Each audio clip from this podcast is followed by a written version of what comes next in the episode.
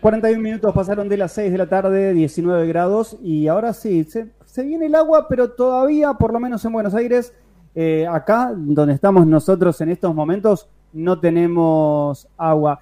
Y hablábamos sobre la Feria Virtual 2021 que está organizando la Fundación Barceló desde el lunes 18 al viernes 29 de octubre, desde las 10 de la mañana y hasta las 6 de la tarde, se realizará la segunda feria virtual organizada por la Fundación Barceló, donde se podrá conocer su oferta académica a través de actividades online, aulas didácticas en vivo y distintos stands virtuales. Y por eso era que queríamos hablar con ellos y hablar puntualmente con, uno de los responsables también. No sé si sos el responsable, te voy a tutear porque me cuesta mucho, tutear a la gente. Eh, Ricardo Snaidak eso me pasa por leerlo, porque si te digo Ricardo Snaida, que está bien, o es Snaida. Exactamente, tal cual. Eh, es por leerlo, solamente te veo ahí en la, en la pantalla y, empiezo, empiezo a dudar. Veo muchas Z acá y se te cruzan, claro, tal cual. Se te cruzan los cables. ¿Cómo estás, Ricardo? Buenas tardes. Gracias por, por aguantarnos un ratito y gracias por esta charla con, con nuestro programa y también con nuestro portal de noticias Universidades Hoy. Un gusto saludarte. Buenas tardes, no, gracias a ustedes, realmente el gusto es mío, gracias por la invitación, un gusto compartir este espacio con ustedes y a disposición, por supuesto, para lo que necesiten. Este, realmente es, muy importante para, nosotros, para nuestra institución, realmente poder eh, llegar este, a través de ustedes a, nuestros postulantes, a nuestros alumnos. También es uno de los canales que utilizamos y es realmente muy bueno. Así que muchas gracias. No, por favor. Y nos interesaba conocer más acerca de esta, de esta feria que por segundo año consecutivo también es de manera virtual. La idea es poder contarles la, típica eh, oferta o propuesta educativa a los estudiantes que hoy en día tiene la, la Fundación Barceló. ¿De qué manera pueden acercarse los postulantes a esta feria y con qué se van a encontrar? Bien, eh, esta feria virtual realmente que es, como bien decís es la segunda y, es parte de lo que decimos nosotros como aquellas cuestiones de la virtualidad que vinieron para quedarse y que la virtualidad ante una emergencia como fue el tema de la, cuarentena y la pandemia, realmente nos, nos, brindó herramientas o el perfeccionamiento de herramientas para poder llegar con, nuestras propuestas y para, poder llegar a la, educación, digamos, de, personas que a lo mejor no pueden acceder de manera presencial a la misma, eh, con e, eventos como, como este. ¿no? Entonces, esta feria virtual tiene, digamos, la característica de poder llegar a muchas personas mostrándoles fundamentalmente eh, cómo están formadas nuestras carreras, cuáles son nuestras carreras. Nosotros somos un instituto universitario de ciencias de la salud y como tal nos dedicamos exclusivamente a las ciencias de la salud. ¿sí?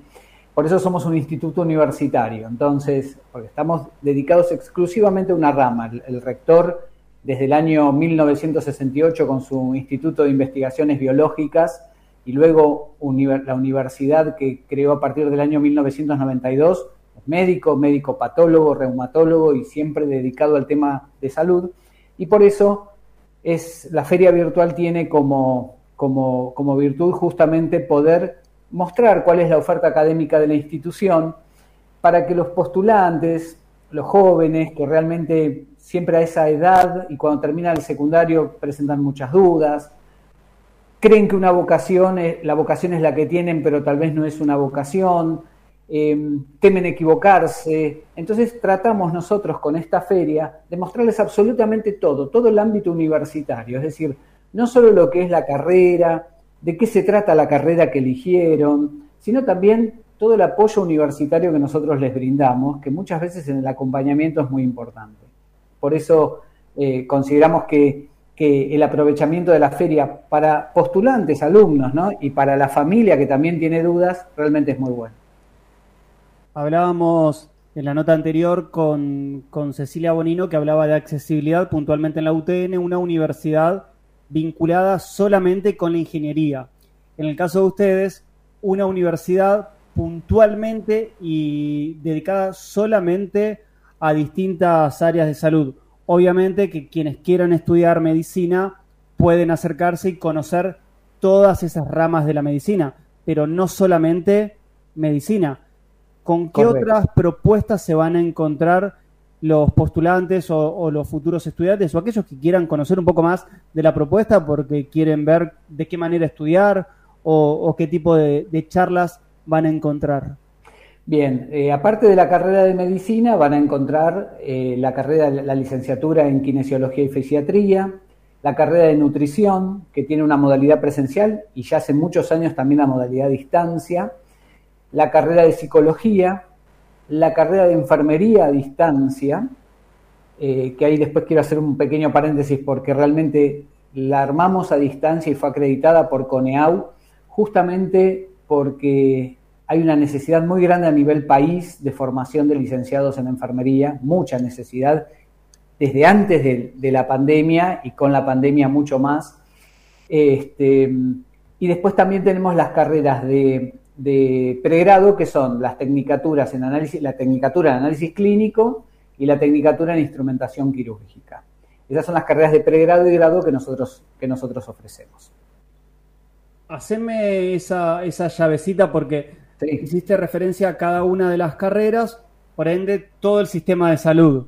Creo que no te quedó nada, nada por fuera. Si uno tuviese que estar internado eh, o en un hospital, todo, todas las profesiones se pueden estudiar en Fundación Barceló para armar una clínica, un sanatorio eh, o, un, o un hospital. ¿Cómo es crear una carrera como enfermería 100% eh, a distancia? Bien, es una muy buena pregunta porque nosotros lo, debatimos muchísimo internamente antes de salir a la, propuesta, ¿no? Eh, básicamente eh, no teníamos problema con la parte teórica, porque la parte teórica uno puede darla perfectamente en nuestro campus, con, las distintas actividades, con los foros, las grabaciones, los PowerPoint grabados, las clases por Zoom sincrónicas, o sea, toda esa cuestión teórica estaba bien, pero el, tema pasaba por las prácticas, las prácticas de enfermería que tienen competencias que pueden adquirirse algunas de ellas de manera virtual, otras requieren simulación presencial en un laboratorio de simulación y otras que requieren la presencia en hospitales, sanatorios, clínicas, etcétera, para adquirir esas competencias, ¿no? Entonces, el desafío que teníamos nosotros era encontrar esos ámbitos prácticos fuera del alcance de nuestras sedes. Nosotros tenemos una sede en Buenos Aires otra en La Rioja y otra en Santo Tomé Corrientes. Entonces, esas tres sedes tienen toda la infraestructura para poder atender a los alumnos que presencialmente tengan que ir a hacer las prácticas. Pero justamente por lo que comentaba anteriormente respecto de la necesidad, empezamos a recibir muchísimas, muchísimas este, preguntas respecto de formación en el sur, en el oeste, en el norte, por la necesidad que hay a nivel país. Y justamente estamos avanzando en la firma de convenios con clínicas y hospitales, hacemos la visita correspondiente, evaluamos esas clínicas, ponemos docentes designados por la facultad, coordinadores de enfermería que evalúan y supervisan y coordinan esas prácticas, y entonces las prácticas se hacen presencialmente en clínicas que tienen convenio con la facultad, con docentes designados, con coordinadores y la dirección de la carrera que supervisa toda la actividad. Eh, esto que yo lo cuento en dos minutos es muy difícil de implementar. Nos encontramos con lugares en donde todavía no encontramos clínicas o sanatorios en donde se puedan hacer las prácticas y estamos viendo nosotros mismos de incluso armar laboratorios de simulación en otros lugares que no son donde tenemos la facultad nosotros, pero justamente para lograr cumplir con el sueño y la vocación de, aquellos que no tienen acceso a, a, esta carrera y por otro lado cumplir con las necesidades de la comunidad en salud, que es formar enfermeros, ¿no? Entonces, sí. Estamos conversando con Ricardo Snaida, que él es el secretario académico de Fundación Barceló, del Instituto de Ciencias Médicas, si no me equivoco. de la correcto. tengo memoria todavía eh, de la Fundación Barceló. Estamos hablando acerca o sobre, en realidad, la Feria Virtual 2021 que comienza el lunes 18 y se va a extender hasta el viernes 29 de octubre para aquellos estudiantes o futuros estudiantes o postulantes que quieran conocer la Fundación Barceló y que quieran estudiar tanto en Buenos Aires como en sus distintas sedes y obviamente hoy de, manera virtual en mucha en alguna otra carrera. Y algo que hablando de educación virtual llegó ya directamente para quedarse. Tienen analizados ustedes cuántos estudiantes ya directamente no quieren acercarse a la universidad o eligen hacer algo de manera híbrida porque muchos que quizás tenían que alquilar algo en Buenos Aires porque habían decidido estudiar acá y de golpe se encontraron con que volvieron a sus provincias o a sus ciudades y pudieron seguir estudiando y, y continúa su vida normal en su ciudad de origen. ¿Tienen analizado ustedes cuántos se quedaron con la manera virtual o se quedarán con la manera virtual? Eh, hay una cuestión que, es, muy importante y es muy buena tu pregunta, Juan Pablo, porque es algo que estamos analizando y sobre todo en esta época en donde ya sabemos que el año que viene y ya a partir desde ahora está autorizada la, la presencialidad absoluta en algunas regiones, en Ciudad de Buenos Aires, por ejemplo, sí. Entonces, lo que nos ocurre es lo siguiente. Nosotros tenemos las carreras acreditadas y son carreras acreditadas presencialmente. Claro. Entonces, ante esa circunstancia, una carrera que está acreditada de manera presencial y con un sistema de educación a, eh, distancia como el nuestro, que está validado también por CONEAU, lo que nos autorizan a nosotros es hacer de esa carrera hasta un 49% en virtualidad. No podemos hacer toda la carrera a distancia, por otro lado, tampoco se puede por la cuestión que te comentaba de las prácticas. Son, por ejemplo, en medicina este, es, muy difícil. Se podría implementar de la misma manera que se implementó en enfermería, pero hoy nuestra carrera de, de medicina y todas las carreras de medicina están acreditadas de manera presencial, con lo cual estamos atendiendo hoy cada uno de los casos particulares. Hay alumnos que desde el año pasado tienen que recuperar prácticas que no han podido hacer justamente porque no estaban en, la, ciudad de Buenos Aires o en La Rioja o en Santo Tomé y estamos haciendo esquemas para que puedan hacerlo desde el momento que puedan venir. Por ejemplo, el año que viene se supone que ya van a poder volver a la vida relativamente normal si no hay sobresaltos y este, la idea es que en ese momento ellos puedan recuperar las prácticas que le faltan. No podemos hacer venir hoy a un alumno que vive, por ejemplo, en Brasil para que vengan, aunque sea su responsabilidad, ¿no? Obviamente, pero estamos en octubre, no tiene alquilado nada, eh, realmente la, empatía que tenemos que tener con, e, con los alumnos es, es, muy grande y por eso lo vamos organizando de manera que los estudiantes este, puedan recibir en el tiempo que dura su carrera, porque esto tampoco lo hacemos diciendo, bueno, la carrera le va a durar dos años más. No, no, no, no estamos organizando prácticas de recuperación específicas para los alumnos que no, han podido venir hasta ahora, para que el año siguiente de su, de su cursada puedan recuperarlos en horarios de contraturno, pero que puedan cumplir con su calendario académico.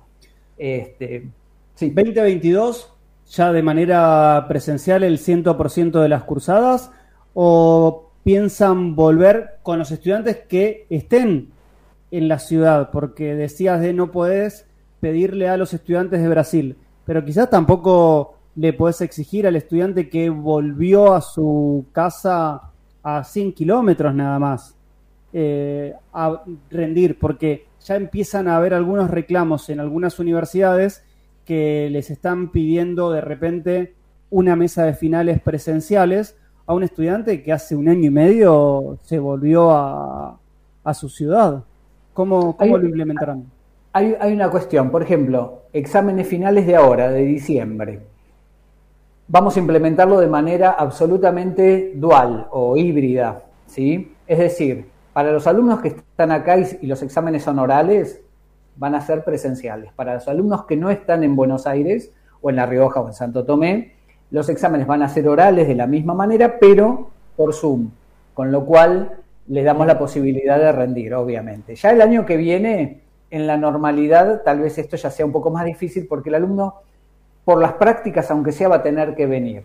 Y nuestra idea no es pasar todo a la presencialidad 100%, sino aprovechar esto que nos autorizan de hacer hasta un 49% a distancia, porque realmente hay muchas actividades por ejemplo, las clases teóricas, que no necesariamente requieren de la presencialidad y por Zoom realmente la herramienta ha mostrado este, muy, muchas este, virtudes, lo mismo que el campus y las actividades por campus permiten un seguimiento, un acompañamiento a los estudiantes mucho más, más, más este, detallado, digamos, y este, por supuesto también con la presencialidad para las actividades prácticas. O sea que la, la idea nuestra es que la virtualidad vino para quedarse y va a seguir el apoyo virtual a la presencialidad.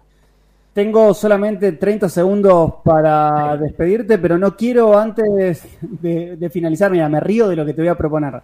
Em, hace muy poquito tiempo, hace minutos antes de conversar con vos, entre las 5 y las 6 de la tarde, hacía un vivo con la gente de Derecho, hablando de también discapacidad y derechos, y hablábamos de un libro que se llama, em, ay, se me fue el nombre del libro, Dios, eh, que nada te detenga. ¿De qué habla que nada te detenga? Sobre discapacidad adquirida y vinculado más al paciente, a los kinesiólogos, a la parte de salud, en donde me tocó escribir simplemente un testimonio como, como paciente que pasó por muchísimos centros médicos y muchísimas clínicas de neurorehabilitación, que me gustaría poder conversar y poder ver de qué manera laburar algo de manera conjunta, porque siempre falta material para los kinesiólogos, para los enfermeros, para los médicos, vinculado a la discapacidad adquirida, más allá de una discapacidad congénita o, hereditaria, sino en esa discapacidad adquirida que sería un golazo poder acercártelo y poder ver de qué manera también articular con, con distintas cátedras o estudiantes, porque realmente sé que no te estoy chamullando, sé que no hay materiales, más allá de que llegó ahora un material de, si no me equivoco, de Australia, y llegó, que no me acuerdo el nombre de la, de la autora, pero, y algo que llega a través de, este libro que es autora en Israel y acá en Buenos Aires de la Universidad Nacional de Córdoba, y me parece que, puede ser muy, de, muy, de mucha utilidad para, para los estudiantes de, de kinesiología. Así que te comprometo al aire, perdón, pero me, parece fantástico, Juan Pablo. No, no, por favor, a disposición, por supuesto. Y te digo más, estamos, empezamos este año nosotros la diplomatura, estos de posgrado, la diplomatura en neurorehabilitación. Este, realmente con gente muy capacitada en el tema del, sanatorio Fleni.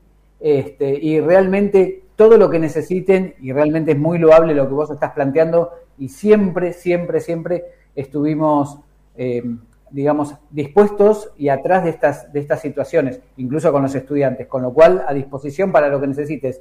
No nos comprometes, al contrario, es lo que nos gusta hacer, así que contá con nosotros. Y en mi caso, además de, ser comunicador y laburar, también tiene que ver un poco con los procesos de, la vida, viste que a uno que al médico lo lleva a hacer medicina, a alguien que le tocó la parte de, de llevar adelante una, discapacidad por X motivo, empezar a trabajar ese tipo de cosas y me parece que es realmente muy interesante poder empezar a, cruzar ese tipo, ese tipo de cosas. Así que, Ricardo, me van a matar si yo sigo hablando, pero sinceramente me encantó conversar con vos. Creo que podríamos llegar a hablar de distintas temáticas. Hablaste de esa diplomatura, es algo que nos interesa. Hablamos de la feria virtual, que era la excusa para, poder conocernos, pero quedamos a disposición tanto desde el portal, desde el programa y desde distintos espacios en los que trabajamos todo el vínculo con, la comunicación y la salud y la discapacidad y, y todo lo que esté vinculado al instituto. Muchas gracias. Gracias a vos, Juan Pablo. Realmente un gusto y para lo que necesiten a disposición. ¿eh? Muchas gracias. Que tengas una buena tarde. Gracias por este contacto. Buenas tardes. Gracias a ustedes. ¿eh? Gracias, Juan Pablo. Un gusto.